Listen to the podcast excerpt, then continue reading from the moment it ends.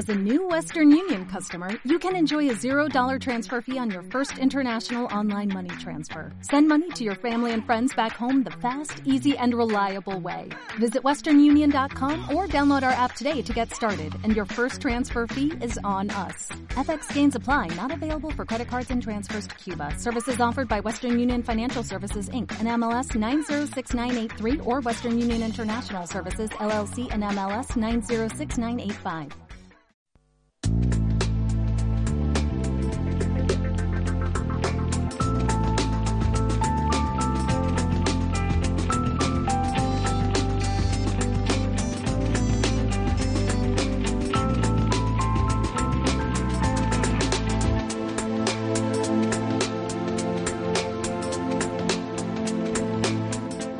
Buenas noches.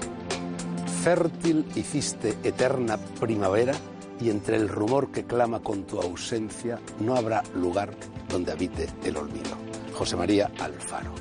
Hoy es, ha sido, 20 de noviembre y suena en el carillón no precisamente melódico del infame eh, reloj del recíproco cainismo de las dos Españas la hora del septuagésimo aniversario del asesinato asesinato, no simple ejecución en Alicante de José Antonio Primo de Rivera, uno de los grandes protagonistas, así en la presencia como en la ausencia, de la historia política y civil de España a lo largo de buena parte del siglo XX. En esta entrega de las Noches Blancas vamos a evocar con interés, con ecuanimidad, con respeto y sin ningún propósito agiográfico su figura, su legado y su memoria. Y vamos a evocar también la memoria, el legado y la figura de quien fue primero uno de sus principales discípulos y luego uno de los más nobles disidentes de su doctrina y opositor al régimen de Franco, Dionisio Ridruejo con el que yo compartí cárcel en 1956 y posteriormente larga y fecunda amistad. Dionisio murió en 1975, cinco meses antes de que lo hiciera el caudillo. El año pasado se celebró, es un decir, el trigésimo aniversario de su muerte. Con tertulios, Gabriel Elorriaga, político, hoy senador del PP y falangista de ruptura en 1956, que compartió con Dionisio, conmigo y con otras buenas gentes encierro y galería en el ya legendario 56. A mi izquierda, y va con segundas, el escritor Benjamín Prado, que en su última novela, Mala gente que camina, Alfaguara, ya se habló de ella aquí, sacude de lo lindo a Dionisio Ridruejo. Tampoco creo, ya veremos, que a Benjamín Prado le caiga muy simpático José Antonio Primo de Rivera. Eh, junto a Gabriel Elorriaga, Antonio Prometeo Moya, autor de este libro, muy interesante, recomiendo su lectura, Últimas conversaciones con Pilar Primo de Rivera, editorial Caballo de Troya. Antonio Prometeo Moya es novelista, políticamente creo, escorado hacia la izquierda, o por lo menos así se manifiesta en este libro, Equilibrio de la Balanza. Junto a Benjamín Prado, Carlos Javier Galán, secretario de Acción Política en la Ejecutiva Nacional de Falange Auténtica, escritor de varias lección, concejal por Falange Auténtica de la localidad de Hoyo de Manzanares y colaborador de este grueso volumen editado por Plataforma 2003 homenaje a José Antonio en su centenario 1903-2003. Jugando de extremo derecha es, entre otras cosas, columnista del diario As y comentarista de Carrusel Deportivo de la cadena SER, José Antonio Martín Otín José Antoniano, como su mismo nombre indica, y autor de este hermoso libro, El hombre al que Kipling dijo sí, editorial El Gallo de Marzo. Y en el otro extremo, Manuel Penella, escritor también de muy varia lección, que fue secretario de Dionisio Ridruejo a partir de 1971, tenía solo 20 años tú, y que en 2005 publicó esta obra dedicada a su jefe y, supongo, mentor, Dionisio Ridruejo, poeta y político, retrato de una existencia auténtica, publicado por Caja Duero. Manuel Penella también se ocupó de publicar este curioso libro, Dionisio Ridruejo, Memorias de una imaginación, papeles escogidos e inéditos. Y entre esos papeles, Gabriel, está aquel famoso romance que se escribió en la, en la cárcel de Carabanchel en aquellos años del 56 y en el cual salimos en clave cómica y muy amistosa todos, todos los de entonces. Bueno, eh, tenemos también, eh, a propósito de Dionisio Ridruejo, sobre la mesa este otro libro del historiador Francisco Morente, publicado por la editorial Síntesis, Dionisio Ridruejo, del fascismo al antifranquismo. Gabriel Orriaga, por cortesía y por amistad, ya que ninguna relación guarda con las dos personas de las que hoy trata este programa, dinos algo sobre tu último libro, Arte y Política, Artistas Valencianos en el Senado. Un libro no solo para leer, sino también para ver, porque tiene muchas ilustraciones de esos cuadros. Bueno, es un libro basado en mi convivencia en los pasillos del Senado con una serie de obras de arte de individual significación política, puesto que fueron elegidas ex profeso a través de los siglos por los senadores, en ese edificio que sabes, el Senado fue la primera cuna del parlamentarismo español. Es decir, cuando las Cortes de Cádiz vienen a Madrid en 1814, su primera reunión es en el edificio actual del Senado, es la Casa Solariega del parlamentarismo español. Y desde entonces a la fecha, es decir, desde los tiempos de, los pintores históricos hasta los tiempos actuales de la transición, del equipo Crónica y de Manuel Valdés, quiero decir, la pintura española está allí siempre reflejada y siempre reflejada con una intención de armonía del conjunto de la cultura española geográficamente considerada. Es decir, una armonía que a veces brilla por su ausencia en el Senado. Sí, brilla por su ausencia, pero no deja de brillar en los cuadros que están en las paredes. Esa es la intención del libro. ¿eh? Gabriel, eh, arte y política. ¿La política es un arte o es un oficio? Es un arte. Si fuese un oficio, pues sería más fácil, sería todo el mundo político, porque a todo el mundo le gusta más ser político que, que otras cosas. Yo recuerdo que en aquel año del 56, eh, que ya ha salido a reducir en un par de ocasiones en mi presentación, tú acababas de publicar pocos meses o un año antes, año y medio antes quizá, un libro sobre la falange. Tú mm. entonces eras un joven falangista, un joven falangista eh, que apuntaba maneras de disidente, ¿no? Mm. Bueno, el libro que tú te refieres es mi primer libro, un libro muy antiguo, se llamaba Mañana está en nosotros. No era precisamente un libro sobre la falange, era un libro sobre la juventud, básicamente, ¿eh? dentro de una visión efectivamente eh, falangista o neofalangista, como la quieras llamar. Pero era un libro que tiraba hacia un futuro diferente, ¿no? ¿Eh? Y no es que lo voy a considerar ni mucho menos profético, pero vamos, eh, efectivamente, generacionalmente, generacionalmente, aquellas personas a las que yo me refería, pues sí hicieron el futuro, sí hicieron la transición, vamos. Una última pregunta con mucha brevedad, Gabriel. Eh, José Antonio Primo de Rivera, ¿tiene un mañana o es ya pura historia, pura arqueología? ¿Yo qué quieres que te diga? Yo creo que José Antonio es un ejemplo de entrega a, España y a la política, sin duda, de una forma muy limpia y muy pura, ¿no? Y, tiene eh, la vigencia que puedan tener su ejemplo. ¿eh? No tanto su doctrina, que como es lógico está muy influida por las circunstancias eh, de que vive la Europa de los años 30 y 40, donde hay una pugna tremenda entre comunismo y autoritarismo más o menos fascista, digo, porque hablar de fascismo en general no es decir nada, que no tiene nada que ver no sé, el delirio racista de los nazis con el fascismo, propiamente dicho, o el tecnocratismo de Oliveira Salazar, no sé, había una serie de sistemas de reacción frente a la amenaza totalitaria del comunismo que Dionisio, por cierto, definía muy bien. Dionisio nos explicaba, no sé si tuviste en la cárcel muy bien, que el partido único y el Estado totalitario no era una invención del fascismo, era una invención del marxismo-leninismo, ¿no? Y frente a esto, pues surgió la reacción en las derechas, vamos a decir, de una cierta similitud con el fascismo, en unos casos más acentuada y en otros menos. ¿no? En el caso de José Antonio, muy menos. ¿eh? En el caso, por ejemplo, de Ramiro de Ledesma, más.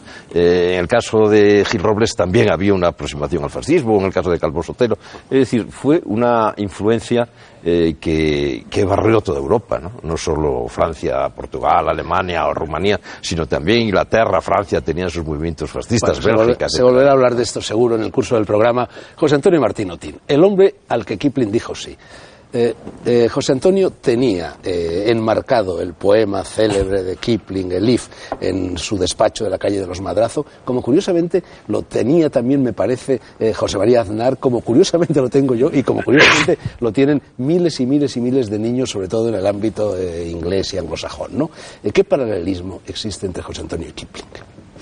Hombre, entre el primero y el segundo es el de la admiración de José Antonio hacia el poeta del Imperio Británico yo creo que este, José Antonio había sido Boy Scout como, como tantos niños, me imagino, y a partir de ahí yo creo que le llegaría, aunque luego él profundiza en la literatura de los poetas británicos.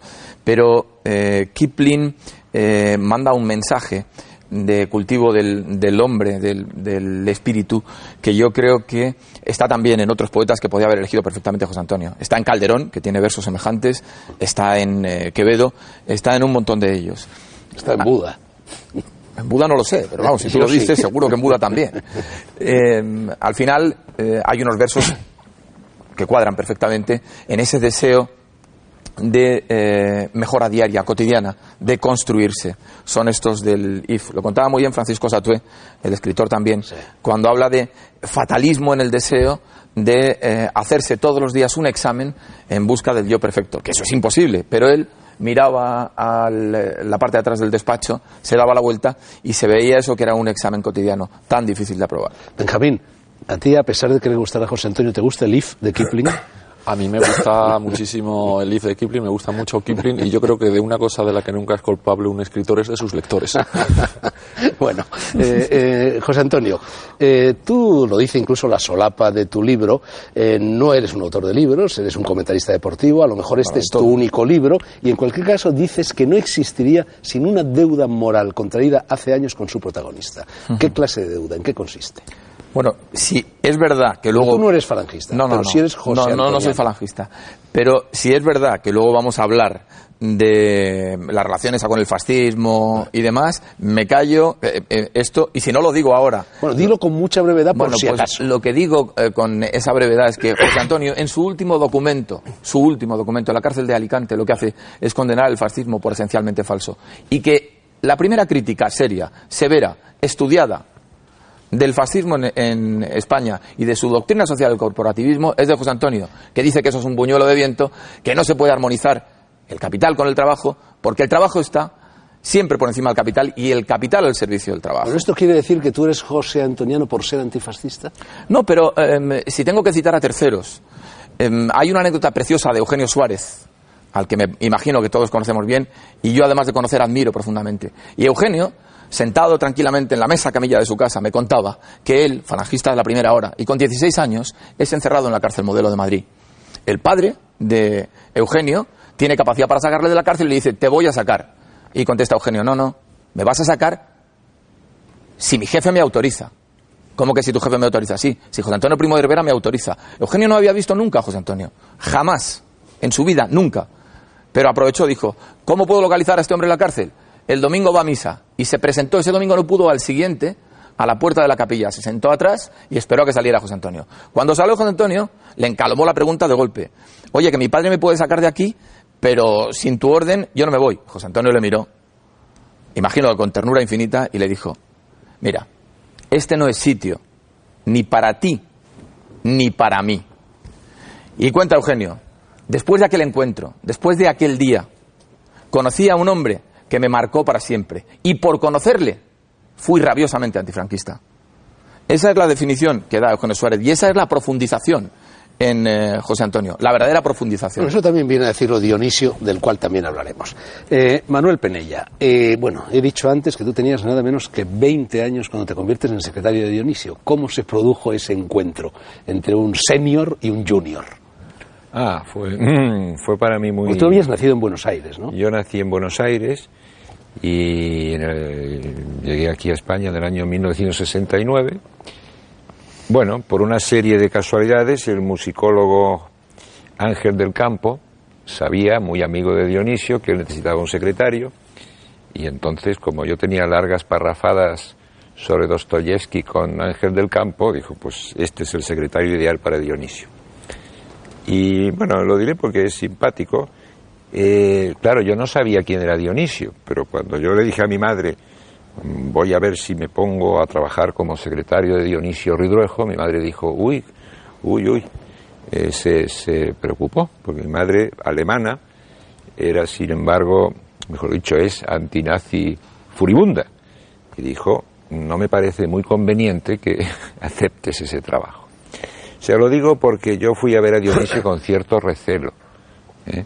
Fui a verle con cierto recelo y lo bonito del caso es que día a día y muy rápido ¿eh? me convencí ¿eh? de que valía la pena conocerle y que valía la pena estar con él porque realmente su evolución había sido Además de ser su secretario, te convertiste en su correligionario. Dionisio en aquel momento no era ni mucho menos falangista, era un socialdemócrata. Bueno, oportuna pregunta. Es una pregunta muy oportuna porque naturalmente en esa relación tan próxima estaba la USDE, ¿no? Como partido clandestino. Yo estaba con él y entonces, bueno, pues yo era un estudiante de filosofía y por lo tanto un intelectual un poco despistado. Y, y claro, yo mm, mostré cierto interés por esa, por la USDE y por entonces él fue muy eh, me protegió de la actividad política. Incluso me dijo que no te pase lo mismo que a mí, que a los 20 años tuve que tomar una decisión política que luego comprometió mi vida. Un intelectual o un escritor o un poeta, como a veces presumía yo ser, me dijo, pues tiene que tener ante todo su libertad. Y, y yo creo que eso ¿Te fue... habló alguna vez eh, Dionisio Ridruejo de José Antonio Primo de Rivera?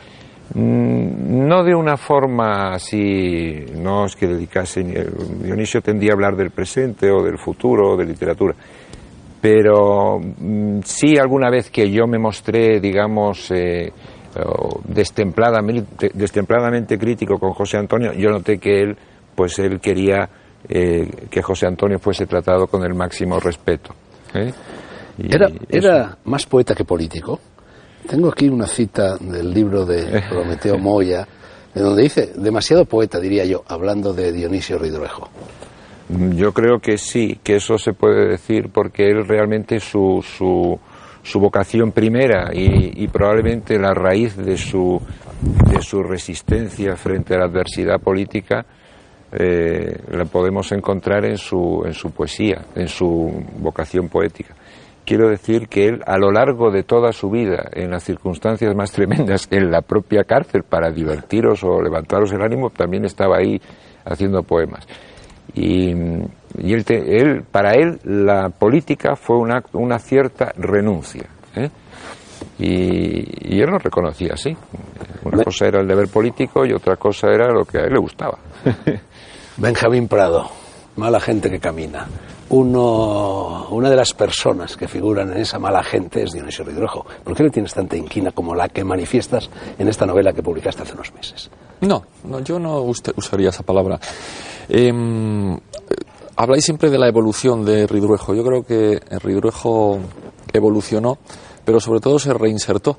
Yo creo en la reinserción. Creo en la reinserción de Dionisio Ridruejo, creo en la reinserción incluso de un eh, terrorista que pague sus. eh, em, cumpla sus penas en la cárcel y pueda volver a la sociedad o en la de cualquier persona que pasa por la cárcel. Em, yo solo he escrito una novela. Mala gente que camina es una novela, no quiere ser ni mucho menos un. porque no tengo ni el talento, ni el tiempo, ni las ganas de Bueno, ser. es una novela con, carga, con fuerte carga historicista. Pero en las ¿no? novelas, eh, un personaje tan eh, complejo, sin duda, y tan ambiguo como Dionisio Ridruejo, no puede ser o no interesa a lo mejor en una novela, y a mí no me interesaba que apareciera toda su ambigüedad. Yo, en mi novela, Dionisio Ridruejo eh, es uno de los malos de la historia. Pero tú, por ejemplo, en las últimas páginas de tu novela dices algo que yo creo que no es verdad. Tú dices, la realidad no deja de ser paradójica. Dionisio Ridruejo murió siendo falangista, pero se ha hecho de él un modelo de honradez, un héroe de la resistencia antifranquista y un impulsor de nuestra democracia. Hombre, no murió siendo falangista, Benjamín. Mira, y me, y me reafirmo sobre todo en la segunda parte de la frase, viendo eh, la cantidad de horrores que me han dicho eh, alguna gente, eh, precisamente eh, por, eh, por la presencia de Ridruejo en la novela, que es una, una novela de 400 y pico páginas, en las que seguramente si sumas las páginas en las que sale Ridruejo te pueden salir cuatro o cinco. ¿no? Yo sospecho mucho de los personajes intocables, muchísimo. Me parece que no es bueno y que en una democracia no deben existir personas ni instituciones, por supuesto, sobre las que uno se, no pueda cuestionarse. Y Ridruejo ha pasado a la historia como un personaje inmaculado, como un ejemplo extraordinario de evolución y seguramente incluso como uno de los casi de los creadores del fermento de la democracia que ahora por suerte vivimos y veas esta mesa, ¿no? Por suerte vivimos y podemos hablar tranquilamente de las cosas, ¿no? Eh, leyendo bien a Ridruejo, yo eh, tengo varias, varias cosas que decir de él, varias sensaciones. Número uno, creo que efectivamente murió siendo falangista. Lo que pasa es que creo que era una persona muy ingenua políticamente. Él creía, como seguramente José Antonio tenía una parte de ingenuidad, él creía que se podía ser demócrata o socialdemócrata, como tú has dicho, y al mismo tiempo tener un respeto extraordinario por la persona de José Antonio, a quien él define literalmente en sus memorias como, dice, es eh, la persona peor interpretada eh, de este siglo, la más condenada a sus palabras. Eso no significa ser falangista, significa en todo caso ser José Antoniano ocasionales.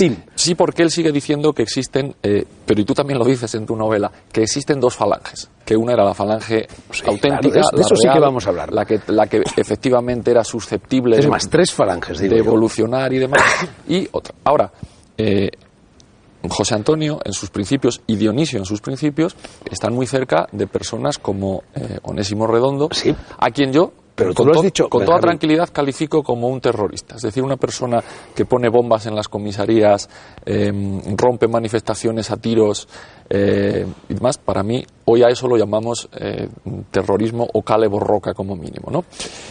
José Antonio dice en algún momento, cuando se presenta a las elecciones y no sale eh, nadie de su partido ni él, sus declaraciones son eh, arrojaremos si, las, eh, si los resultados son los que fueron efectivamente, arrojaremos los resultados al lugar, como dice, al rincón más apartado del desprecio. Es decir, la democracia solo funciona. Bueno, no te anticipes porque eso lo decían todos en aquella época. Era el discurso de la yo te digo lo, que decía dijo Prieto, lo, decía Largo Caballero, lo, decía Gil Robles. Bueno, pero yo te digo lo que dijo la CNT, lo decía todo el mundo. Ahora estamos hablando de José Antonio. Bueno, vamos a ver. Pero... Y otra cosa, y otra cosa más. Eh, la evolución de Dionisio Ridruejo yo seré el último que la niegue. En mi novela también está, ¿no? Lo que quiero decir es que a veces, y esto me parece ya no una crítica a Dionisio Ridruejo, sino una crítica eh, a la idea de la transición democrática española como algo perfecto, inamovible y de lo que casi es un delito opinar, yo creo que no fue tan modélica y si no creo que no, y si creo que no fue tan modélica, que seguramente fue la mejor que podía ser en ese momento, pero no modélica ni intocables, precisamente porque ha generado que existan santones como Dionisio Ridruejo y personas sobre las que es mejor no hablar. Y si hablas. Bueno, Benjamín, que te has disparado y has hablado de muchísimas cosas que exceden en muchos los límites de mi pregunta. Una sola pregunta más. Un reproche. Tú, todo lo que dices de Dionisio en ese libro se detiene en 1947 es decir, en la visita que Dionisio Ridruejo hace a Franco, que es prácticamente el último contacto. De todo el Dionisio posterior al 47 tú no hablas. Yo creo que no, no. Yo lo que cuento es que las memorias de Dionisio que él dejó inconclusas, tuvo además la maldición de no poder ver morir a Franco, cosa que le hubiera encantado, pues luego a Franco lo odiaba. Yo lo que digo es que Dionisio, una vez más, cuando se habla de él, se habla solo... Eh, Ángel González, el maestro Ángel González, una vez dijo una cosa estupenda. Dijo, dijo, el problema de este país es que a las personas como Dionisio Ridruejo solo se las retrata de culo para arriba. Y yo creo que la frase tiene gracia, pero además tiene sentido. Ridruejo, cuando deja sus memorias preparadas para poner el 75, por lo tanto, lo que hay en sus memorias, en la parte de sus memorias que dejó él preparadas, que luego eh, se le añadieron otras cosas, hay que darlo por bueno. Y él, por ejemplo, ahí dice cosas como, eh, por ejemplo, cuando él está en Valladolid, lo nombran jefe de la falange de Valladolid, en Valladolid mueren 15.000 personas, una ciudad donde no hubo guerra prácticamente, y él dice dos cosas terribles. Pero eso yo lo he hablado incluso con su biógrafo Jordi Gracia, lo reconoce. Una, dice em, que la, él que no ignora que los métodos de la falange vallisoletana fueron a veces brutales, que fueron eh, causados por la resistencia inicial de las autoridades. Hombre, yo creo que eso no justifica 15.000 15 muertos, ¿no? De ninguna clase ni de ningún mando. Y dos, dice que no vio nada y que no se enteró de nada. Yo no me cuesta creer que el jefe de la Falange en Valladolid no vea ni sepa nada de lo que ocurre en Valladolid en 1930. Bueno, muchísimos temas eh, eh, sobre los que me imagino que los demás miembros de la mesa van a tener bastantes cosas que decir. Pero bueno, estamos en la ronda inicial, señores. Os, os pido a todos un poco más de concisión. Antonio Prometeo Moya. Últimas conversaciones con Pilar Primo de Rivera. Esto en realidad es una novela. Es una novela, sí. Pero una novela en la cual tú montas la ficción de que en el año 89, cuatro meses antes del fallecimiento de Pilar Primo de Rivera, hermana de José Antonio, tienes una serie de entrevistas con sí, Hay un personaje imaginario, que es el entrevistador, eh, un personaje que es, que es real, pero que se ha recompuesto eh, de un modo ficticio, que es eh, Pilar, y hay un narrador omnisciente que está enmarcando unas conversaciones. ¿Ha habido alguna reacción por parte, no de ella que murió eh, antes de que apareciera este libro, mucho antes, pero por parte, no sé, de sus familiares? Eh, no, no, al contrario.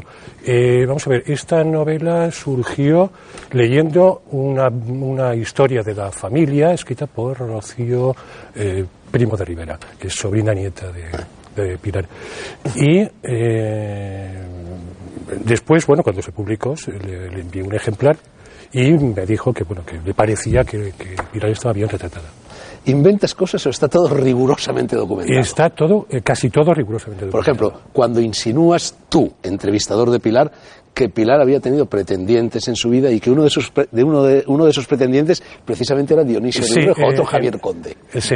Eh, lo de Javier Conde, yo no sé, em, em, surge, surge en algún, algún texto, pero lo de. Lo de Dionisio- Hitler también habla, eh, pero bueno, eso fue una invención de Jiménez Caballero, no, perdona. Sí. Lo de Dionisio, sí. Que sí. esto mm, viene concretamente por una espía de Carrero Blanco que en el año 42 o 43 dice que se nota que Pilar está enamorada de Ridruejo. Ahora bien, eh, en Ridruejo, en sus mm, cuasi memorias, mm, dice que la relación con Pilar fue siempre fraternal. Y la propia Pilar, en sus memorias, dice que, sufrió un flechazo, que estuvo enamorada de Pablo Suances. Entonces, estas son las declaraciones que hay. Si entre Bueno, Pilar y. Pillando al vuelo lo que acaba de decir Benjamín sobre eso que se Pero rumoreó lo de también. Caballero la, la mandaron a Berlín a conquistar a Hitler. No, bueno. de, Eso- eso es un invento de eso de- habla, habla hay una Pilar. foto, hay una foto, ella le está entregando, Pero es Photoshop. Sí. ella le pero- está entregando una, una Sí, reproducción pero- de la tizona y Hitler la mira con una cara de susto horrible diciendo en nuestro primer aniversario me regala un cañón de Agustina Gara. Bueno, pero de eso precisamente habla Pilar Primo de Rivera, eh, eso- a eh, no, través- esto- esto diciendo que 38. en realidad era un truco de Jiménez Caballero que quería ligar con la mujer de Eso, Goebbels. sí, eso parece, que- eso también dice el, el Jiménez Caballero que está coqueteando todo el rato con el Genio de. España. Desde luego. Eh, mm, bueno, en este libro se habla mucho de la sección femenina, ¿no? Incluso en la página 19 te voy a leer lo que tú pones en, en boca de, de Pilar. Primo de Rivera, dice, nos esforzamos muchísimo por obtener mejoras sociales y políticas.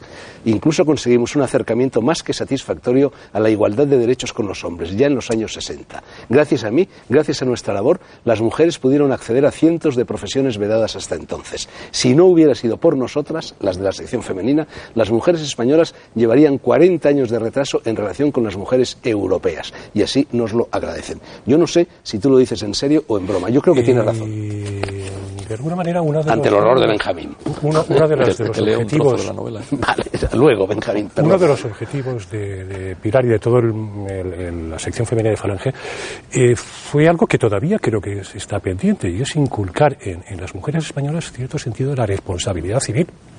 Pues da la sensación siempre de que las mujeres se, se sitúan por encima de la ley en el comportamiento cotidiano. En cambio, todo, todo el, el- el adoctrinamiento de, las, de, las, de la sección femenina era para que fueran responsables del lugar que ocupaban en la sociedad.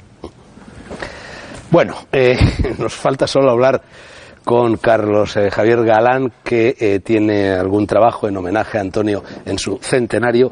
Eh, Carlos Javier, ¿qué es falange auténtica? ¿Cuál es la no auténtica? Bueno, Se supone que si hay una auténtica será que hay otra no auténtica, cuya existencia Benjamín más o menos niega. Y tú agrandas a una tercera. bueno, primero te tengo que decir que antes me has cambiado de pueblo. El concejal de No es el Hoyo de Manzanares. El hoyo de Pinares. Ah, Hoyo de Pinares, Bueno. Eh, no, sobre este tema, vamos a ver. Falange auténtica es el intento de hacer algo que Benjamín antes ha considerado que era poco menos que incompatible, que es eh, el rescatar lo que nosotros creemos que es válido y vigente del pensamiento de José Antonio desde una perspectiva democrática. Es decir, eh, todos los, lo habéis apuntado antes, ¿no? No solo el falangismo, sino absolutamente todas las doctrinas políticas que en España hay en los años 30, todas están influidas por la moda de los totalitarismos. Y sin embargo, el totalitarismo, esa moda política, eh, yo creo que la lección histórica de la guerra civil y la lección histórica de la Segunda Guerra Mundial obliga a superarlo, ya que construir cualquier convivencia pacífica siempre ha de hacerse desde el pluralismo político. A partir de ahí entendemos que eh, prescindiendo de esa parte que sí que consideramos superada de José Antonio, que es el, eh, esa influencia de la moda política de la época, tiene en su, en su contenido político, en su pensamiento, cosas muy, válidas, muy vigentes, muy rescatables. Y sobre todo, para mí, el valor es eh, la síntesis que él hace entre, entre la corriente de lo nacional y la corriente de lo social. ¿no? Síntesis que para mí sigue siendo interesante reivindicar hoy. Entonces, ese es el planteamiento de falange auténtica. Frente a eso estaría, pues, vamos, a ver, todos aquellos que lo que hacen es mantener una especie de club de recuerdos, es decir, que no hacen política real, sino que están muy apegados a lo que sería todos los gestos, ritos, etcétera, de, de la falange de los años 30, ¿no? Es decir, una visión de falange muy tradicional desde mi punto de vista, mm, poco operativa hoy. Y luego, por supuesto, todos los que reivindican lo que fue el francofalangismo, que es una falsificación histórica tremenda, ¿no? Eh, de cómo eh, durante cuatro décadas eh, parece que, que hay un régimen en el que está omnipresente el, el falangismo y realmente la- el contenido político de ese régimen no tenía prácticamente nada que ver Ya con sabes, el Carlos, que yo suelo decir que vosotros en realidad sois un partido que propone cosas muy parecidas a lo que ha sido tradicionalmente el ideario de la izquierda, añadiendo, si acaso, la acendrada defensa de la idea de España, que en este momento la izquierda ha abandonado, ¿no? Sí, en realidad es el valor de la síntesis que te decía antes. Yo creo que hay, hay una, unos valores sociales que la izquierda de los años 30 sí tenía y creo que la izquierda actual ha abandonado en buena medida. Eh, El cuestionamiento de un sistema que está condenando a dos tercios de la humanidad a la miseria, por ejemplo. Y, junto a eso, pues el, el mantener la idea, la idea nacional y también yo creo que un, un determinado concepto del hombre, ¿no? una idea espiritual también, de un concepto del hombre con valores. ¿Cuántos votos tiene en España Falange Auténtica? ¿Os vais a presentar a las próximas generales también Nos y a las a municipales? generales. y a las- Sí, eh, Falange Auténtica sobre todo donde puede, donde tiene algún éxito más es en eso, en municipios, ¿no? donde se acorta la distancia del elector elegido y puedes llegar más fácilmente sin el, sin el filtro de los medios de comunicación. ¿no?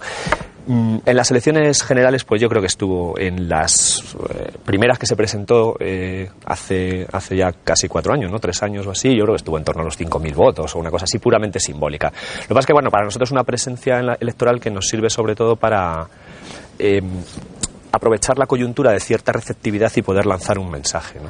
Bueno, es Antonio Prometeo Moya quien en su libro utiliza la expresión que me ha hecho mucha gracia de la resurrección de la carne falangista. ¿Tú crees que alguna vez se producirá esa resurrección de la carne de José Antonio? Pues yo creo más bien en lo de la inmortalidad del alma más que en, la, que en la resurrección de la carne. O sea, yo creo que hay muchas cosas perfectamente prescindibles de lo que era el falangismo originario y sobre todo esa- esas cuestiones más formales y demás. Pero sí creo que en el, en el alma de lo, del falangismo originario hay cosas que son absolutamente válidas si se las eh, adapta y se las adecua a la situación de hoy, ¿no? Al siglo XXI. Larguísima primera parte de las Noches Blancas, llegan los anuncios y empezará la segunda.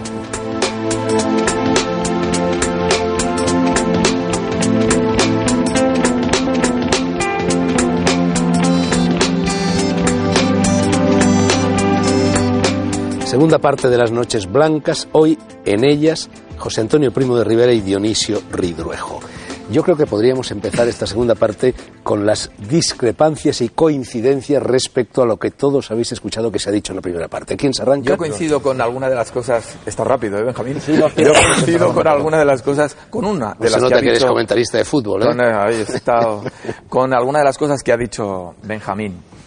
No exactamente en eh, la definición última, es decir, yo no creo que Dionisio muriera en falangista, pero es cierto, y él lo intuye bien, que, mm, y además lo dice Dionisio sin escrúpulo ninguno, cuando con Narciso Perales, eh, en una conversación larguísima, y luego lo escribe incluso Dionisio, dice que él es fiel a la obra y no al andamio.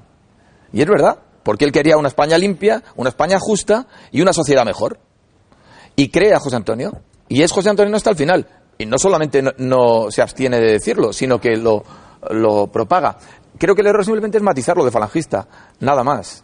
Falangista es como ser mosquetero, Eh, es una cosa de, del medievo. Bueno, pero, pero hay, hay eh, digamos... eh, Ahora has estado rápido tú, porque yo no había acabado. Bueno, pero no, pero- Llevaba medio segundo nada más. Solo un matiz. Eh, ¿Tú crees que José Antonio Primo de Rivera era, una- creía en la democracia? Absolutamente. Pero no solo que- por la frase hecha. Yo creo que no. ¿Sabes qué pasa? Pero te, te lo explico, mira. Yo creo que no. Eh, José Antonio decía, la aspiración a una vida democrática, libre y apacible es el punto de mira de la ciencia política por encima de toda moda. Pero ¿qué sucede? Cuando eh, mm, José Antonio cae en ese 20 de noviembre de hace eh, 70 años, se estremece la izquierda toda. Toda. Es decir, republicanos, Ansó, Ruy Funes, Azaña, que vamos a decir de Azaña, que manda a su médico personal para comunicarle a José Antonio que no ha podido salvarle. José Antonio, quemando el mensaje, dice no podía esperar menos. de él. Prieto, Largo Caballero, Socialistas, socialistas, el gran Julián Zugazagoitia, tú los has dicho. Prieto, Besteiro, Julián Zugazagoitia, eh, eh, Azaña, el- por supuesto. Ya, ya hemos hablado de hazaña. Anarquistas. los anarquistas. Buenaventura Durruti, Diego Abad de Santillán, Cipriano Mera, hasta Federica Monsein, mucho tiempo después, mucho tiempo después. Dice, García Oliver llevó como una condena toda la vida al que incluso propios compañeros le reprochaban haber firmado aquella sentencia como ministro que era de aquel gabinete. Eh, excepto los comunistas, que no condenaron. Mejor matizo. Los comunistas estalinistas, que bastantes tropelías hicieron también con los comunistas que no eran. No te creas, en, en sus memorias, en su libro llamado Memoria de la Melancolía, eh, María Teresa León, No, no, la pero es mujer que- de Alberti, que era comunista, dice que define como un gran error el fusilamiento. Claro, ¿qué fue aquel soldado? Pero no de considero a, a- a- Algunos comunistas sí. Sí. Algunos comunistas sí. Sí, pero no considero a María Teresa León como, como representativa de aquel comunismo. Hombre, era, la, era la, prácticamente la que llevaba la alianza de intelectuales antifascistas y una mujer con- del partido y mujer de Alberti de toda la vida. Pero ¿no? Prieto, Me- me Prieto de- reafirma. Prieto descargó la culpa de que no se pudiera salvar a José Antonio sobre los anarquistas, diciendo que eran los que controlaban en aquel momento la cárcel de Alicante. No sé, y, y Largo Caballero luego al también final se supone incluso- que le ofrecieron a Franco un intercambio Sí. de, de Y- José sí, sí. Antonio por el hijo del Largo Caballero y no quiso, ¿no? Pero Largo Caballero abjura de sí mismo, tiempo después incluso dice, yo me negué a firmar el enterado. Todo eso no es cierto, pero en fin. ¿Qué sucede? Que después de que todos estos dijeran eso, viene la generación posterior a rectificar todo lo que dijeron aquellos que conocieron a José Antonio, que estuvieron con José Antonio y que eran capaces de contextualizar lo que José Antonio había dicho. Los de después, todos estos de después que hablan de José Antonio, son incapaces de meter una frase de José Antonio en su contexto. Imposible. Porque no lo han leído. Se precipitan por el desfiladero de los lugares comunes y repiten em, indoctamente, sin, sin el mínimo atisbo de rigor intelectual, hasta llegar eh, al día de hoy. Pero, Benjamín, por mucho que sigas concursando, jamás podrás llegar a la devastación de la figura que hizo, por ejemplo, César Vidal. Claro que hay que decir también en tu descargo que él es incapaz de hacer algo tan hermoso como números rojos. Y ahí va la boina. Bueno, muchas gracias. Mira, yo creo que, yo creo que em, desde luego seguramente habrá una parte del pensamiento de José Antonio de la que se pueda sacar algo, entre otras cosas porque estaba sacada, José Antonio la sacó del pensamiento de Ortega, al cual, al cual cita a veces en fragmentos enteros, ¿no?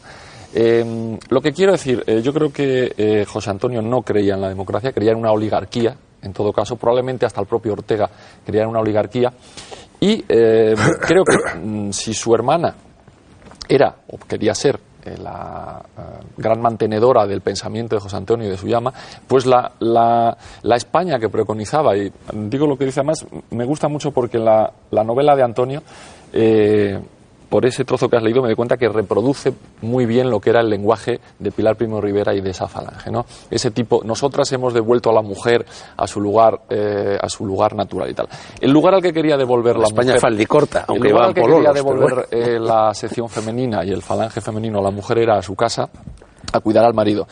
El Estado eh, franquista llegó a dar incluso unos créditos que se pagaban teniendo hijos a las mujeres para que volvieran a su casa. Y frente a la mujer de la República, la mujer a la que se le había dado el voto, por ejemplo, recordemos que no podían votar. Contra la mujer- opinión de Victoria Kent, por ejemplo. Contra la opinión de Victoria Kent. Y es uno de los momentos para mí más hermosos del parlamentarismo es- español. Cuando Victoria Kent le dice a Clara Campoamor, es que si le damos el voto a las mujeres, vamos a perder las elecciones, como así fue porque están dominadas por los maridos y Clara Campoamor le responde, claro, vamos a perder, pero es que ser demócrata es eso, es darle el voto incluso a aquellos que te van a quitar Claro, el poder. por eso a mí me gusta más Mercedes Fórmica frente a Pilar Primo del Rivera, que está más cerca de José Antonio. Es un personaje muy interesante. La sección femenina lo que quiere es eh, rom- eh, volver atrás eh, hacia la mujer. Bueno, el voto aquí ya no votaba nadie, claro, ni mujeres ni hombres. Se le ha dado el voto, abor- eh, aborto, divorcio y tal. Y lo que preconiza, déjame un segundo, que lea la sección femenina. Esto es del año 58. Esto es de un panfleto de la sección femenina que se llama Economía Doméstica para Bachillerato y Magisterio. Y dice, Después dice, cuando llegue tu marido a casa, quítale los zapatos, no hagas ruido con los electrodomésticos. Yo no sé quién demonios podía tener electrodomésticos en el año, pero en fin, ¿no? Y acaba de la siguiente manera. Una vez que ambos os hayáis retirado a la habitación, prepárate para la cama lo antes posible, teniendo en cuenta que, aunque la higiene femenina es de máxima importancia, tu marido no quiere esperar para ir al baño. En lo que respecta a la posibilidad de relaciones íntimas, es importante recordar tus obligaciones matrimoniales. Si él siente la necesidad de dormir, que así sea. no lo presiones o estimules. Si tu marido sugiere la unión, entonces accede humildemente, teniendo siempre en cuenta que su satisfacción es más importante que la de una mujer. Cuando alcance el momento culminante, un pequeño tuyo, un, pequeño gemido tuyo será suficiente para indicar cualquier goce que hayas podido experimentar. Y esto es lo mejor. Si tu marido te pidiera prácticas sexuales inusuales, sé obediente y no te quejes. Y luego dice, bueno, dice, puedes entonces ajustar el despertador para levantarte un poco antes que él por la mañana. Esto te permitirá tener lista una taza de café para cuando Bueno, pero despierte. es un texto grotesco, Benjamín, Es- pero textos grotescos los había por todas partes. Es un texto ¿eh? Grotesco que encontrar. el ideario de la sección femenina. No, no, eso no es el ideario. El ideario de la sección femenina. Eso es como confundir el consejo de un párroco de pueblo en el año 42 con Santo Tomás No, de perdona, Aquino. ¿no? esto Son era- niveles pero te, recu- diferentes, te ¿no? recuerdo que estamos hablando de un partido único.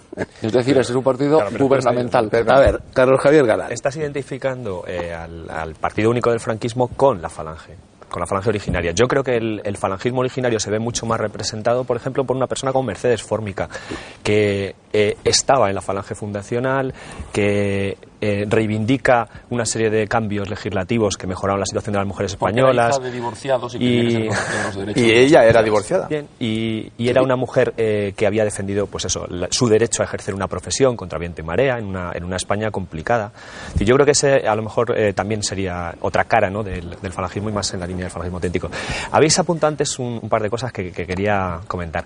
Eh, una, en cuanto a los argumentos de Benjamín en torno a Dionisio eh, y en torno al tema de José Antonio y democracia, yo creo que esos argumentos, si literalmente se los aplicas a cualquier dirigente político de la época, de, de la Segunda República, eh, quedarían descalificados exactamente igual. Es decir, a los líderes del Partido Socialista que tienen declaraciones similares en torno al respeto a los resultados electorales, tú sabes que las tienen muy parecidas todos ellos. Dime una de Indalecio Prieto, por ejemplo.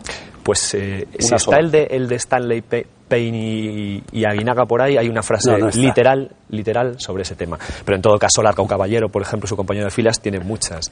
Pues, eh, por ejemplo, en la que dice eh, que hay que conseguir por las buenas o por las malas, que ondeen los edificios oficiales la bandera roja de la Revolución Socialista en lugar de la bandera tricolor de esta república burguesa, Eso fue en Don Benito. por ejemplo. No Pero, pero hay eh, declaraciones similares, yo creo, de casi todos. Yo, quizá Fernando Yo reproduce tengo aquí su unas libro, sí. cuantas de, de mi libro. Indalecio Prieto, Valladolid, campaña electoral. Eh, a vencer el día 19 de noviembre en las urnas. Y si somos derrotados, a vencer el día 20 en las calles al grito de Viva la Revolución Social. Hay otras de Largo Caballero. hay, No, perdona, no dice como José Antonio, eh, con, un, con dos pistolas se disuelve cualquier Ahí, manifestación. ahí estás citando, como siempre que se cita esa frase, fuera de contexto y da la casualidad de que, sí. tengo, de que Te tengo lo digo aquí porque sé que el párrafo concreto. Recuerda que he leído mi no- tu novela. Lo que dijo José Antonio en el discurso de fundación de la Falange literalmente es lo siguiente. Queremos que si esto ha de lograrse en algún caso por la violencia, no nos detengamos ante la violencia. Porque ¿quién ha dicho, al hablar de todo menos la violencia, que la suprema jerarquía de los valores morales reside en la amabilidad? Bien está, sí, la dialéctica como primer instrumento de comunicación. Pero no hay más dialéctica admisible que la de los puños y las pistolas cuando se ofende a la justicia Pero o a la estoy hablando de otra cosa. Estoy, habla- estoy hablando de algo que cuenta Dionisio Ridruejo precisamente en sus memorias cuando están en una casa de la calle Alcalá, está pasando por debajo una manifestación obrera, lo cuenta Dionisio, no lo cuento yo, y José Antonio le dice, con dos pistolas una manifestación como esta se disuelve en, do- en diez minutos. En todo caso, aparte de, No, no es la misma cita, es otra. En todo par- caso, aparte de que eh, la influencia política de la moda totalitaria se da a izquierda y a derecha y en todo el espectro político, yo creo que luego eh, José Antonio hay que tener en cuenta que tiene solo tres años de vida política y que en esos tres años hay una evolución. Y a mí me parece muy significativo, a partir de que él ve la tragedia de la guerra civil, ¿no? La ve desde, bueno, la conoce desde dentro y con una información seguramente muy sesgada toda, eh, y muy incompleta, todos los textos que deja escritos en la cárcel de Alicante creo que reflejan una evolución en el sentido de, eh, bueno, pues de intentar que fuera posible la reconciliación entre las dos Españas y demás. Yo creo que es muy significativo el que reproduce Fernando en su libro, que es ese borrador de artículo en el que propone un, eh, un gobierno de, de- nacional, reconciliación nacional y sobre todo el análisis que hace en el que, aunque dice que es una pura síntesis moral porque carece de información sobre la marcha de la guerra, eh, la verdad es que cuando dice qué pasará si ganan los generales, eh, lo clava. Eso es exactamente lo que pasó. Pero creo que también lo, lo hubiera clavado, claro, esto es un futurible, ¿no? Si hubiera ganado el gobierno, ¿no? Como él decía, ¿no? Cuando dice qué pasará si gana el gobierno y dice lo que hubiera pasado, yo creo que lo hubiera clavado también. ¿Y qué crees que hubiera hecho con respecto a la, a la represión brutal que hubo después al acabar la guerra? Déjame que te conte. Benjamín, no, no, un, un instante solo, Benjamín, para segundo. terminar con lo otro, a pie de página. ¿eh? Eh, Indalecio Prieto, 14 de febrero del 34, discurso en el cine Pardiñas de Madrid. A tal fin, es decir, el proletariado dijo debía hacerse cargo del poder para llevar España donde España se merece, literalmente. A tal fin no hay que dudar, y si tiene que correr la sangre, que corra. Perdóname, Lo que dice- una frase solo, eh, Petón. El- eh, en la entrevista a Jay Allen, José Antonio da la clave de lo que hubiera pasado si él hubiera vivido. Y dice, si este movimiento triunfa y no es más que reaccionario, yo volveré a estar en esta o en otra cárcel. Es decir, José Antonio preveía que No, no, pero- podría terminar enfrentado. Pero Benjamín habla de algo concreto como es la represión. Y de eso habla muy claramente Emiliano Aguado, que dice, con la desaparición de José Antonio, quienes hacen desaparecer a José Antonio, hacen desaparecer la única esperanza de que esa sombra negra represiva se detuviera con un pecho y un cuerpo que se enfrentara a ellos. Él se extiende más y habla concretamente de la masonería, no sé qué, pam, pam, pam, pam. Dice, el único que podía frenar esa ola terrible era José Antonio Primo de Rivera y se lo han apiolado en Alicante. Es que es curioso, porque tú fíjate que un personaje como Ridruejo, al cual, insisto otra vez, no voy a negar nunca su evolución y su evolución magnífica. Hay que decir también las cosas enteras. Cuando Ridruejo le manda la famosa carta a Franco, en el año creo que es 43, Dos, 42, 42, 43, mira, porque luego se- que desde luego hace falta tener valor para mandarle el año 42 una carta a Franco diciendo márchate, esto funciona como tinglado pero no como Estado, es un desastre, hace falta tener valor. Pero hay que leer la primera parte de la carta. La primera parte de la carta, yo la reproduzco en la novela, lo que le dice es que el problema es que España no es suficientemente falangista, que no es falangista, que la falange ha sido apartada y demás. Bueno, eh, que un personaje como Ridruejo, que realmente tiene el valor de mandarle a Franco en el año 42 una carta diciendo márchate, eres un corrupto, etcétera, etcétera, más o menos, no diga prácticamente nada de la represión en sus memorias, de la terrible represión de, la, de, la- de sus compañeros de partido, muy poquito, y siempre con matices. Digo, cuando dice, por ejemplo, lo de Valladolid, de donde él era jefe de la falange, lo que dice es pues sí que dice no no ignoro no ignoro que en la en la en la los métodos de la falange de Valladolid a veces fueron extremos. Pero mira lo que dice.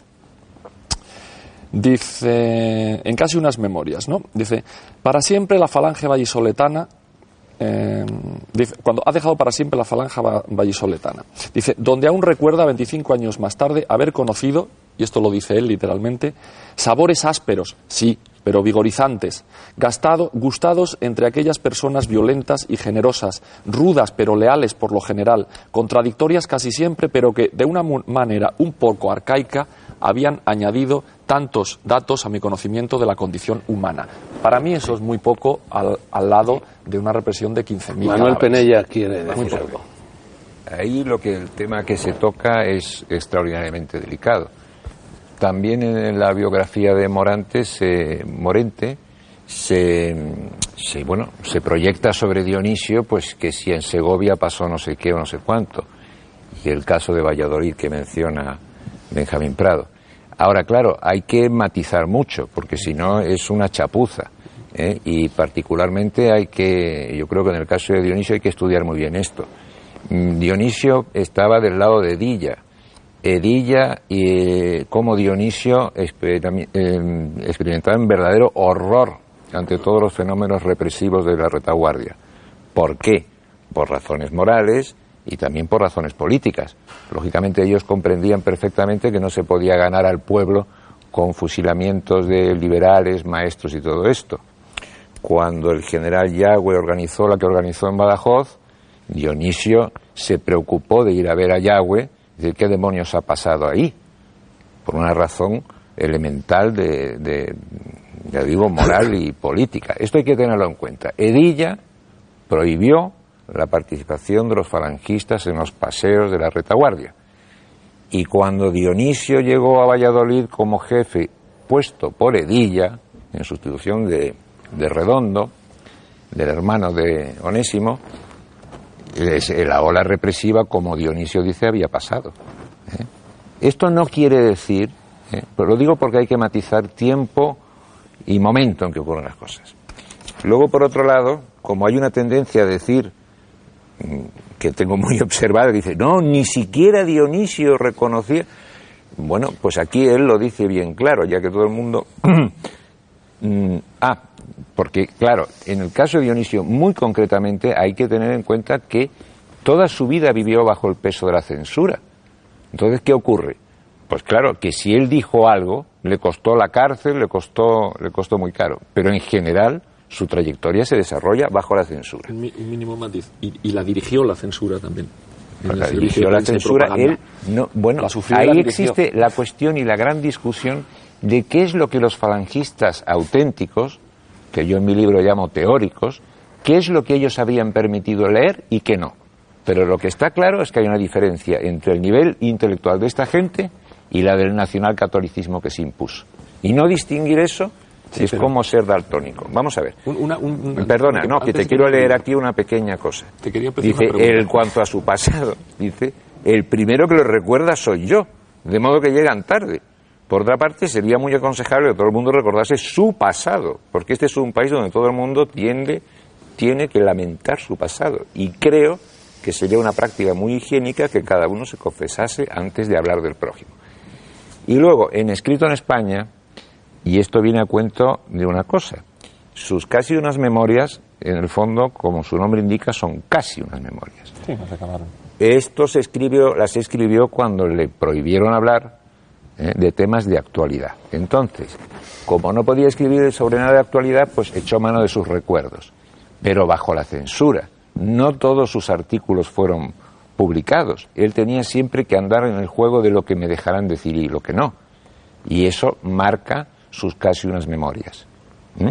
Sus verdaderas memorias hubieran sido una especie de, en fin, como el cero y infinito de Kessler. Él apuntaba, ya tenía sus cuadernos para escribirlas, pues una obra de gran envergadura. Pero si Es- yo con todo eso estoy de acuerdo, estoy de acuerdo, y incluso, pero si yo recuerdo, por ejemplo, cuando él sale a defender en el diario ABC contra el director, de, contra Luca Etena en ese momento, cuando sale a defender a Bergamín porque lo llaman asesino, no sé qué, y él tiene una polémica terrorífica con esto. Lo que quiero decir es que el personaje de Ridruejo, que es admirable en muchos momentos y muy matizable, no es, en mi opinión, esa persona absolutamente íntegra e intachable de la que se habla, y no es una Bueno, persona bueno, que efectivamente...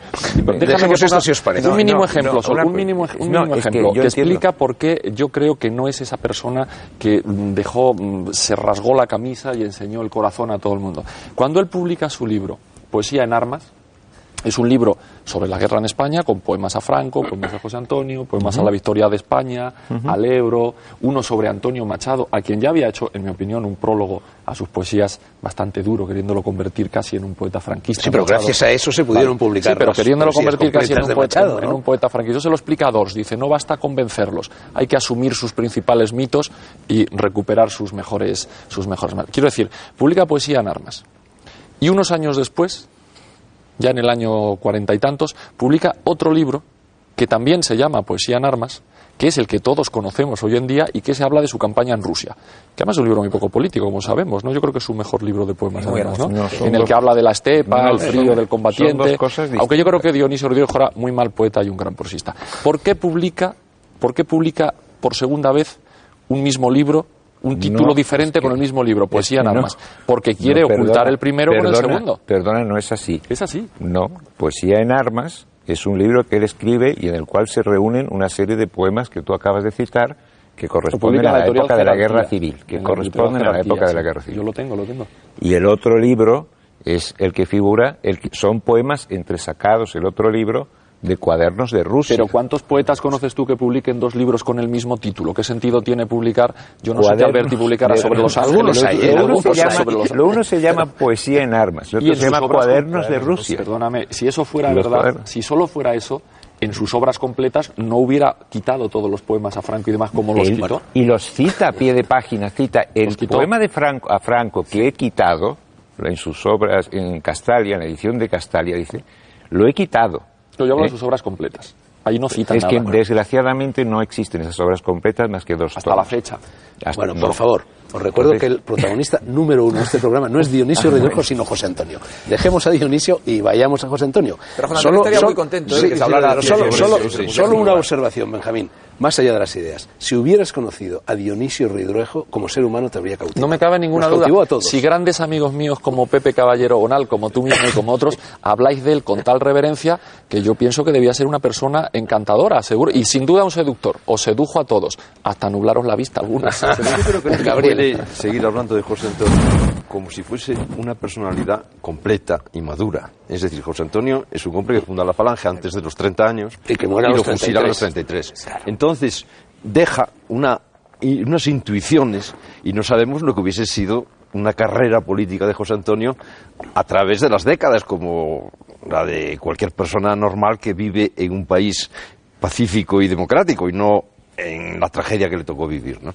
Entonces, quiero decirte que las constantes de la personalidad de José Antonio son muy claras y son muy diferentes de la parafernalia del momento y de las luchas aquellas tremendas entre los partidos. Es decir, José Antonio era un hombre básicamente católico. Muere en el seno de la Iglesia, lo afirma cuando se muere y, y tiene una, una línea absolutamente, digamos, de fidelidad a, a una forma de humanismo cristiano que era totalmente incompatible con el fascismo. Segundo, era un hombre de derecho. Su pasión máxima eran las leyes y, y la justicia y todo esto, lo cual también es muy difícil hacerlo compatible con una dictadura de fuerza, es decir, que tenía esa, esa idea muy clara.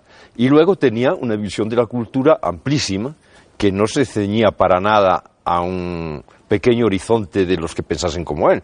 Él era amigo de Lorca, él era un entusiasta de Picasso que decía que traía sus cuadros a España protegidos por la Guardia Civil, no sabía que iba a venir protegido por la Guardia Civil el Guernica, ¿no? Él, él tenía- admiraba a todos los literatos de todas las ideas, no le importaba nada que fuesen de derechas o de izquierdas o tal. Entonces, a partir de esa Escribió personalidad... un gran panegírico de don Antonio Machado también. Sí, a partir de esa personalidad y de Ortega y tal, pues hubiese tenido un desarrollo normal si hubiese tenido la ocasión. Incluso cabe la posibilidad de que hubiera dejado de ser un político y se hubiera convertido en un escritor, porque él tenía una acendrada vocación literaria. Bueno, y hay poemas que se van a publicar ahora, la y el, y el Diputación de acercamiento Málaga, de ¿no? Dionisio a José Antonio, yo creo que viene más por la literatura que por la política. Él no es una gran figura de la falange en la época de José Antonio. Lo más que llega es a ser el jefe del SEU de Segovia de la universidad, que sería un SEU de niños de colegio. Pero vamos. le, llama pero era a muy José Antonio- jovencito. pero le llama a José Antonio para hacer el cara al sol. Más que Porque en la literatura, en su corte est- literario. estaba en el círculo literario de José Antonio, que eso es lo que le da Mira, mira, para el ser principal alguien. ataque a José. Antonio, el principal ataque personal a José Antonio lo hace una revista, que era la revista de la derecha, por antonomasia,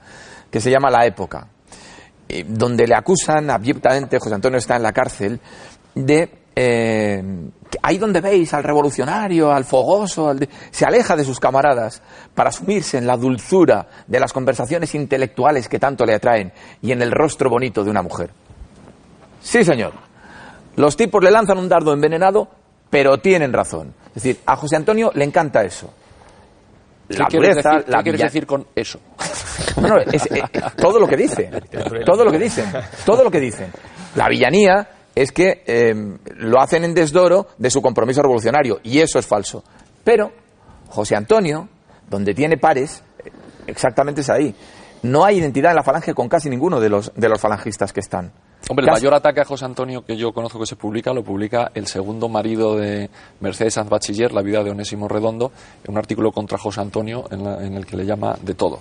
Señorito, mentiroso, figurón, etcétera, etcétera. ¿no? Es anterior Gutiérrez Bueno, dentro ¿no? de la propia falange está la figura quizá más importante después de José Antonio, que es Ramiro Ledesma, que acaba enfrentado con él y enemigo con él, aunque esto no iba a ser fusilado.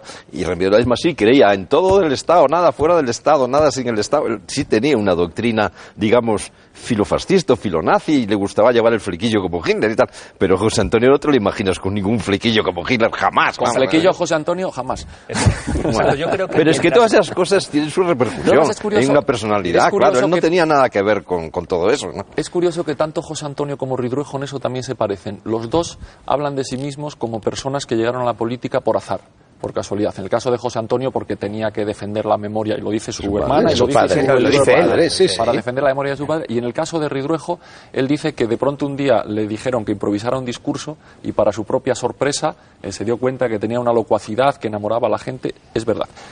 Yo creo que eso es mentira. Así empezó O sea, Castelar como, era, yo creo que eso como orador también, por Dionisio- una casualidad. ¿eh? Dionisio Ridruejo siempre habla de sí mismo, como tú acabas de decir, como una persona que lleva la política por casualidad y que siempre ocupó lugares de tercera fila en la política española. Yo te digo que su iconografía lo desmiente. Tú coges la iconografía de Ridruejo y está al lado de, de Franco, de Yagüe, de Mola, del- de, de, Doña Bueno, Pero ¿cuántos tenía?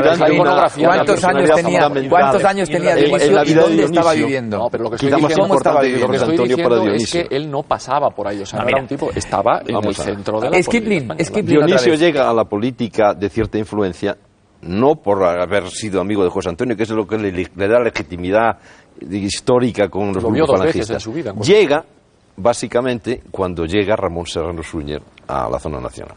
Llega Serrano Suñer escaldado del fusilamiento de sus dos hermanos, horrorizado de aquel caos que era la, la Segunda República Española que ya no existía, en que mandaban los anarquistas y los socialistas comunistas, que Azaña era un fantasma que flotaba, vamos, aquello era un desastre. Y en ese desastre se vuelve radical Serrano, que ¿De es qué un- república hablas? de cuando aquella que hubo en España desastre? cinco años, de, ¿no? ¿De qué año hablas al hablar del? Bueno, no, bueno, a él le matan lo- en, en la guerra del años, 36, bueno. ya está viniendo del Madrid. entonces, Ya eh, sabes que no comparto esa opinión. Ya, pero bueno, es la mía. Eh, un desastre. Entonces, él ll- llega, pero Serrano Suñer, que no es falangista, que es un diputado de la República de la CEDA, un diputado de derechas, porque entre otras cosas la República de después del golpe prescinde de, toda la derecha del Parlamento. Ya no es una democracia, ya es sin oposición. Es decir, eh, llega y como es cuñado de Franco y es acogido por Franco y tal, se convierte en un personaje influyente y, digamos, como amigo personal de José Antonio, nunca falangista, hace un neofalangismo, más bien un- una reconstrucción del Estado. Él se dedica a incorporar a, pues, a los abogados del Estado, a los magistrados, a los ingenieros, a- a- al personal, digamos, que, que constituía, digamos, la, la cultura política española que va llegando a Zona Nacional horrorizada con aquello otro, y la va incorporando y reconstruyendo el Estado, como hombre de leyes que era. Y eh, desempeña ese servicio a su, a su cuñado, vamos a decir, hasta el momento de llegar a ser su, su eje en las relaciones con el eje, vamos a decir, con Alemania y con Italia, que es lo que le deja frustrado definitivamente, ¿no? porque desempeña un papel que no tiene futuro, vamos a. Y Dionisio eh, es muy afectado por, por Ramón Serrano Suñer porque, porque lo ve intelectual, brillante, eh, amplio, como era en el fondo Serrano y tal, y entonces es cuando le da ese poder, lo hace jefe de propaganda de aquello, que es ya el movimiento, no la falange, es el movimiento ya unificado, y es donde realmente Dionisio ejerce unos años de hombre muy influyente. Pero como jefe de la falange no es, Bueno, es una figura menor de momento. últimos minutos del programa para hablar de la eterna cuestión. ¿Qué habría sucedido en la guerra y en la posguerra si José Antonio no hubiese muerto en Alicante? Estamos hablando de un hombre, y ya ha salido a relucir, en cuyo testamento, eh, escrito poquísimos días antes de morir, eh, propone reforma agraria, Estado sindicalista y laico, distribución de la riqueza, nacionalización de la banca, que ni siquiera la izquierda se atreve ahora a proponer eso, cese inmediato de las hostilidades, amnistía general y un gobierno con Porcela Valladares, Prieto, Marañón, Ortega, Maura, presidido por Martínez Barrios. ¿Hubiera cambiado la suerte de la guerra y de la posguerra si hubiera existido esa bipolarización dentro de los sublevados y dentro del movimiento nacional entre Franco y José Antonio? La representación política que consiguió José Antonio presentándose en unas elecciones fue muy poca. Tú hablas de eso en tu novela, además. Cuando- en la falange al principio son Sí, pero bueno, pero eso cambió todo en el curso de la guerra, Eh, en los yo primeros no sé- días yo no, ya. Yo ¿no? no sé, yo no sé si después de una guerra hubiera conseguido tener algún tipo de representación política. La gente que no le votó, porque no le votó casi nadie en las elecciones a las que se presentó, lo hubiese votado. Eh, o si él hubiera, o si él realmente pensaba que la reconstrucción del, Pero imagina del que, país José, imagina que José Antonio está presente en Salamanca cuando Franco se saca de la manga el infame decreto de unificación. Sí, pero- Y ha cambiado todo, ¿no? Sí, pero, pero quiero decir yo, a mí lo que me preocupa más de eso es pensar, eh, eh, José Antonio hubiera eh, optado por una vía democrática. Hubiera- Benjamín tiene razón pensado- en algo. Tiene razón. Be- Benjamín tiene razón en, en cuanto a que la falange no era representativa ni un dique para frenar todo aquello. José Antonio sí. No se puede identificar a la falange con José Antonio. Reitero, José Antonio tenía una personalidad superlativa capaz de enfrentarse como una de las poquísimas esperanzas conciliadoras, y lo veían en los dos bandos, a lo que se nos venía encima, a nuestra generación. Pero ¿y si no lo seguía la falange, quién lo hubiera seguido? Mm, eh, yo creo que a- al escuchar atentamente a estos que comentaba antes, a Durruti, a Prieto, eh, en un lado y en otro, veían que hombres distintos, con capacidad para unir, que es el mensaje de José Antonio, que es lo que vale de él para el futuro, la síntesis, por ahí podía encontrarse la solución. Yo creo Antonio Prometeo Moya, sí. las, eh, indefiniciones que hay en el falangismo vienen por el hecho de que el, el- el- el- eh, falangistas en realidad probablemente no hubo más que uno, que fue el mismo José Antonio, del mismo modo que Nietzsche dice que, que cristianos no hubo más que uno y se murió en la cruz. Eh, por- porque la, evolución de José Antonio es puramente se eh, parte de su formación jurídica por un lado no viene bueno en mi opinión no viene porque recoja ideas de Ortega ni de Maeztu ni de su corte literaria sino de su propia formación jurídica Eh, es- esto es posible rastrearlo en, sus primeros artículos y conferencias cuando hace eh, referencias a Rudolf eh, Stambler a Hans Kelsen y eh, él coincide mucho con la evolución de un, jurista alemán al que no cita, pero con, con- el que coincide muchísimo, que es Carl Schmitt. Entonces, eh, y, otra, y otro de los determinantes de su evolución es que él empieza justificando, eh, perdón, bueno, defendiendo la figura de su padre, y luego justificándola y luego, eh, de alguna manera, asimilando la idea de la dictadura individual o, institucional como solución de los problemas. Es decir, situando a la política por encima del derecho, del mismo modo que bueno, los- la- el- se, escribe- se inscribe en la tradición posi- del, eh, positivista de los neocantianos y entonces eh, em, quiere depurar el derecho hasta el punto de que las, eh, las, la- las leyes es una sucesión jerárquica de normas, por encima de la Constitución no hay ninguna otra ley y por lo tanto el jurista ha de ser también político. Esto también es lo que hace Carl Schmitt, que justifica la dictadura por esta, vía. Mm, Vamos, yo creo que realmente hay una sorpresa muy grande que me llevé yo al estudiar el- concretamente la figura de José Antonio, es en realidad su soledad, ¿eh? y su, su soledad mm, frente a la derecha. La propia derecha eh, se va fascistizando a ojos vistas ¿eh? a lo largo del periodo republicano y la pregunta que nos hacemos mm, implicaría poder responder de si esa derecha le hubiera hecho caso a él. ¿eh? Y yo realmente creo que, a pesar de su indudable carisma, yo pienso que no. Eh, que no hubiera sido capaz de, de controlar a una derecha que lo que quería era revertir el curso de la historia y, y realmente anular cualquier intención de Él era un hombre melancólico, quizá por eso. En alguno de vuestros libros se dice que prácticamente no hay ninguna fotografía suya en la que aparezca es. sonriendo. Pero ¿por qué habláis de carisma de José Antonio todo el rato? ¿Cuál es el carisma de José Antonio? La gente no lo vota. Sus compañeros de partido lo insultan en artículos. Eh, el- Oye, los- Benjamín, la- si no tuviera carisma no estaríamos ahora dedicándole un Pero perdona, yo te estoy hablando de ¿no? hechos. La gente no lo vota en las elecciones. Yo Sus te lo compañeros explico. de partido no no, se a él. es muy No, bipolar, pero- ¿eh? hay dos grandes bloques y está... Termina, termina, Benjamín. Bueno, no lo votan, sus compañeros se lo enfrentan, lo insultan, eh, Franco no lo salva de la cárcel. ¿Quién seguía a José Antonio? ¿Cuál era el carisma? Una persona carismática es una persona a la que se sigue. ¿Quién José seguía a José es muy Antonio? carismático y por eso eh, ¿Pero Franco para no le quién? salva de la cárcel. Pero después de muerto Un hombre al que no, no. después de muerto lo traen a hombros por toda Después de España. muerto es muy como- fácil, después de muerto es No, muy fácil antes, ser de carismático, sobre todo cuando te han convertido en un mito. Pero en- No, mientras pero el José testimonio de sus Antonio estaba contemporáneos vivo. es previo al mito. El testimonio... Pero todos perdona, los ¿quién lo seguía políticamente a José Antonio? Ni los, ni los votantes, ni sus compañeros de Falange, Pero por lo que estamos ahora diciendo. de carisma, no de, no de seguir... ¿Quién de lo que- seguía? de- Pero a un carismático se le carisma, sigue. A- a- hablabas de Cristo, a Cristo lo seguía la gente. No, tú sabes, Benjamín, tú sabes, A los conoces la 33 historia. años, y más le- bien después de su muerte. momento, Antes de tú su sabes muerte no que se y pedían que que las universidades españolas, que la primera fuerza en las universidades españolas, las generaciones posteriores iban a ser conducidas por esos universitarios, estaban mayoritariamente al lado de José Antonio Primo de Rivera y de lo que él estaba haciendo, mayoritariamente en las universidades españolas, que era donde podía llegar Sufoc y donde él lo tenía orientado. Pero mira, está en Rosa Chacel, Rosa Chacel está en su exilio, va por Buenos Aires, llega a su casa por la noche que está escribiendo, escribiendo su diario, Alcancía,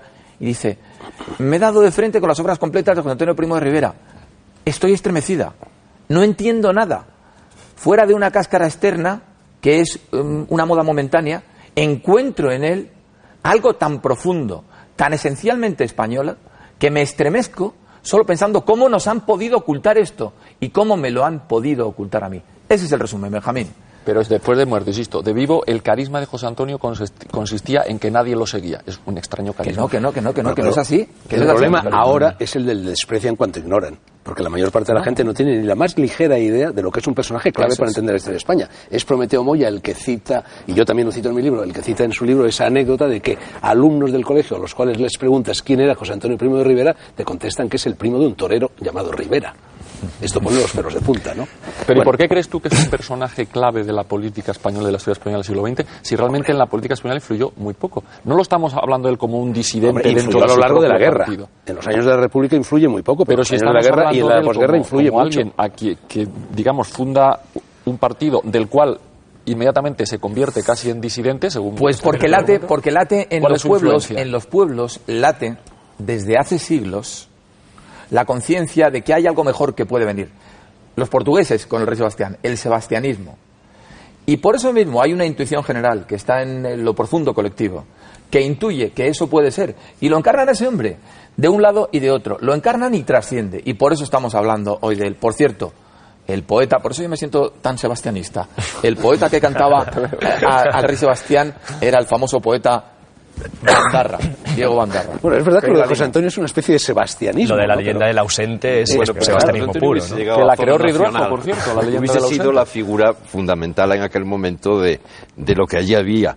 O lo que pasa Salvo que, que lo se vería si él lo aceptaba o no. Pero quiero decirte que, que él hubiese sido lo que fue Serrano Suñer, pero mucho más. Quiero decir, hubiese sido el hombre en que hubiesen confiado en montar la nueva estructura civil del Estado. Es que yo creo que hubiera Ahora, chocado- él hubiese hubiera chocado él hubiese chocado, hubiera chocado con pues a lo lo mejor no, no, no tendría las mismas pasiones filonazis o Lo filofascistas. siento, Ahí no. hubiese tenido un punto de, de discordia. ¿Tú y crees no se dejado morir en la cárcel a, Ju- a no Julián tenemos- Besteiro con José Antonio no ahí? tenemos más, bueno, Fusilar a Julián Julián Zugazagoitia. No tenemos más tiempo. Una última pregunta, Carlos Javier Galán. Acronías. ¿Podremos salir de dudas respecto a muchas de las dudas que se han planteado en este programa, quizá cuando aparezcan las obras completas de José Antonio, que por lo visto un historiador, Rafael, Rafael Ibáñez, Ibáñez. está a punto de publicar? Esas obras completas habían aparecido publicada por- publicadas por el Instituto de Estudios Políticos hace ya eh, 30 años o por ahí, pero parece ser que ni estaban 76. todos los textos y que incluso había manipulaciones por las cuales Benjamín, donde eh, hay un texto donde ah, José Antonio hablaba de, de De democracia. democracia y en esa edición del Instituto de Estudios Políticos quitaron la democracia y pusieron camaradería. Eh, bueno, ¿cómo va esa Sí, edición? ¿Sabes algo de ella? Eh, yo creo que está, va a salir en breve y efectivamente ahí lo que hace es eh, Rafael Ibáñez, que está haciendo un, yo creo un gran trabajo, este joven historiador, está eh, una labor minuciosa. que no es falangista, o sí lo es. Eh, no, yo creo que actualmente no.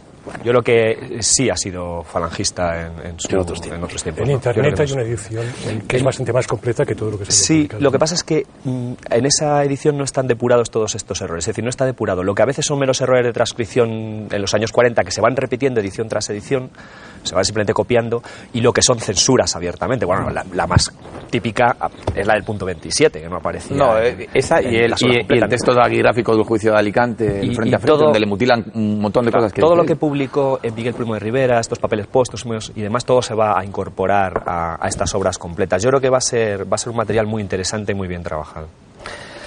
En 1935 conocí personalmente fuera de los círculos falangistas a José Antonio Primo de Rivera, un hombre sugestivo, inteligente, de gran elegancia dialéctica, gallardía y segura honradez personal, que a esas gracias añadía la de un punto de timidez delicada y deferente enormemente atractiva. Me impresionó como no me ha impresionado ningún hombre y me pareció ver en él el modelo que el joven busca instintivamente para seguirle o imitarle. Nunca he dejado ni dejaré de sentir por la figura de José Antonio el gran respeto y vivo afecto que me inspiró entonces, aunque muchos de sus pensamientos me parezcan hoy inmaduros y otros contradictorios y equivocados. Creo aún en su buena fe con tanto vigor acreditada por las actitudes humanísimas que antecedieron a su muerte. José Antonio trataba de distinguir su movimiento de los modelos fascistas y no renunciaba a la esperanza de tener audiencia entre los hombres de izquierda, para que ellos hicieran innecesario su propio partido, tomando la dirección que a él le interesaba. Creía en la amenaza de la revolución comunista, pero no temía menos que el país cayera en manos de la derecha tradicional, medio el más seguro para que la revolución fuera, al final, irremediable. Dionisio Ridruejo. Y muy pocos días, cuatro días antes de morir, en carta enviada a Rafael Sánchez Mazas, José Antonio Primo de Rivera escribía lo siguiente. Te confieso que me horripila morir fulminado por el trayazo de las balas bajo el sol triste de los fusilamientos frente a caras desconocidas y haciendo una macabra pirueta. Quisiera haber muerto despacio, en casa y cama propias, rodeado de caras familiares y respirando un aroma religioso de sacramentos y recomendaciones de alma, es decir, con todo el rito y la ternura de la muerte tradicional. No pudo ser. Buenas noches.